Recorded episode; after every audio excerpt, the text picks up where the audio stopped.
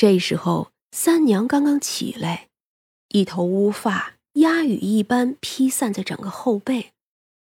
她站在嫣红面前，啊，原来真是个小仙子啊！大人恕罪，小妖岂敢在大人面前自称仙子？不过有些微末的本事，活的年头长罢了。薛冲出来看了几眼，他自然是看不出什么的。你来找我做什么？大人昨日见过周郎了，他晚间就与我说了，不知以后我该如何。我嫣红的眼圈一红。可是遇见了那没担当的，不不不，他很好，他还担心我来找您会受伤，只是他毕竟只是一个凡人。我不能只管自己。唉，痴情人，罢了。我现在饿了，你坐一会儿，陪我吃些东西再说。三娘说着，扭头去看薛冲。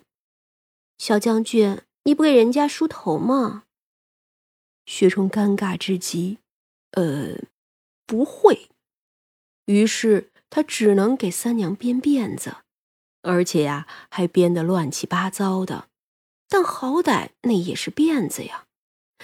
三娘呢，就拖着这样的辫子进了厨房。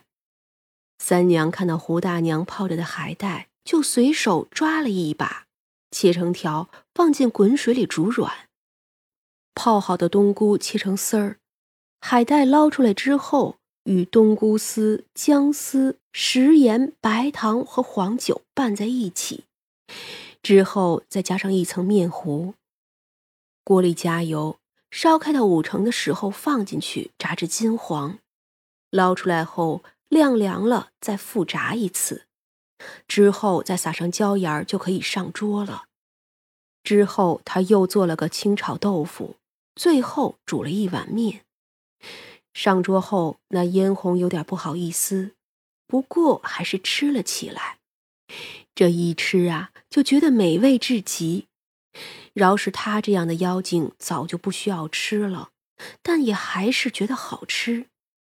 薛冲吃饱之后，承担了收拾的责任。嫣红呢，则坐在树下。三娘拿出一壶绿茶来，倒了三杯。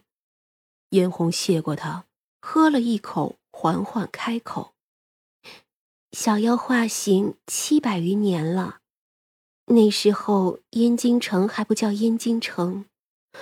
我本生自山野，但是被挖了回去，种在一家大户人家的后院中。那个时候，我即将化形，却无力抵挡，因为被挖出来伤了本体。直到偶尔有一天，有个来人间游玩的仙家赐我一滴仙酿，这才成就我化形。那时候，那大户人家已经因为外部斗争破败了，紧接着就是江山易主，那宅子也被一把火烧了。我因临水，倒是不曾被烧坏。不知过了多久，这宅子原址上又起了另一座宅子，因看我是一株牡丹，就把我留下了。我虽然已经化形，可法力低微，不能移动。所以只能在这府邸蛰伏了下来。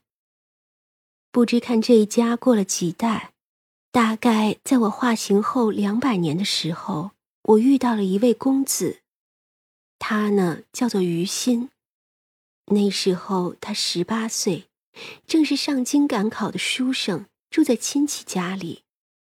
他呢出身微寒，在这大宅子里格格不入。于是就总是对着我诉苦。嫣红笑了笑，像是回想起几百年前的梦。他呢，只是诉苦，却不想我都听得懂。从秋天到冬天，又到春天，我呀，终究还是没有忍住，在夜里现了身。可他呢，竟不怕我。只说我不该住在这里，不够自在。那个时候，嫣红与于心每晚见面，每每聊天到深夜。那一年他就高中了，他跟我说要先回乡见过父母，就来娶我。他说只要假借亲眷家的名义娶了就是，反正我又不是不能见阳光，一个牡丹花妖罢了，又不会伤害人类。我那时啊，真的就信了。毕竟他对我这么好，于心费尽心思将前路铺好，果然将这嫣红娶了。至于那已经高中的人问亲戚家要一株牡丹，这个并不过分吧？所以他顺理成章的将嫣红的本体给带走了。他果然娶了嫣红，可这幸福的日子注定并不长久。嫣红无法诞育子嗣，而于心还有爹娘。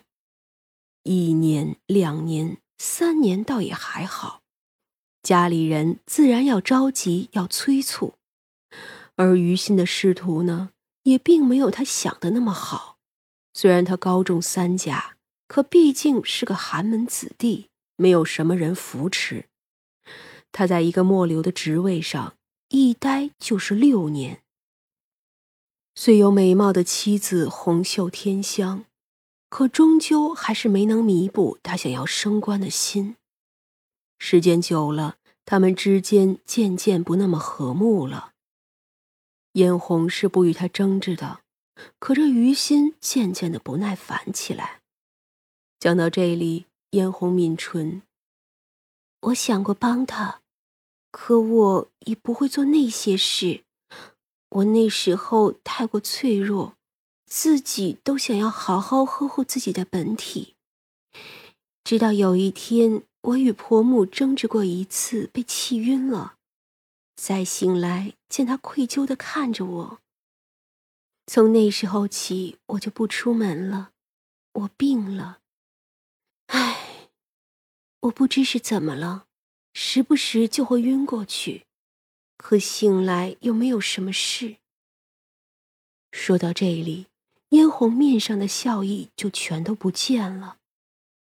我是妖，如果是病了，也该是本体枯萎腐烂，怎么会有凡人的病？我，我啊，只是被下药了。我太过粗心，没有防备，被下了一种强力的药。我以为的昏迷一会儿，其实是昏迷了好几天。偏我是妖体，昏迷几日也不会有多难受。他呢，不许我出门，只是因为怕我发现。他从七品升到了五品，只用了半年，准确的说，只用了五个月。而这五个月里，我被他送出去过七次，七次。嫣红面色苍白了起来。七次啊，那么多天。他将我送去了他的上司床上，我昏迷着，像是一个货物一般供人淫乐。后来我抓住了一个，逼问他，他告诉我。是于心求他们的，他求他们，而且不止一个人。我是妖，并不在乎凡间女子那所谓的贞操，只要我喜欢，与多少个人欢好也不过是寻常事。可那是我自愿的呀，不是这样昏迷着叫人送出去。我这才知道，他其实早就开始算计。他找了高人，求了特殊的药，甚至他也想好了，他还是要娶妻的。到时候就以发现我与他人通奸为由，将我贬为妾室。因为他喜欢我的容貌，他需要我给他装点门面。哼，装点门面。嫣红笑起来，只是笑得格外冷冽。所以我杀了他。他死的时候满脸的不可置信，可难过了。可我呢，还是没有犹豫。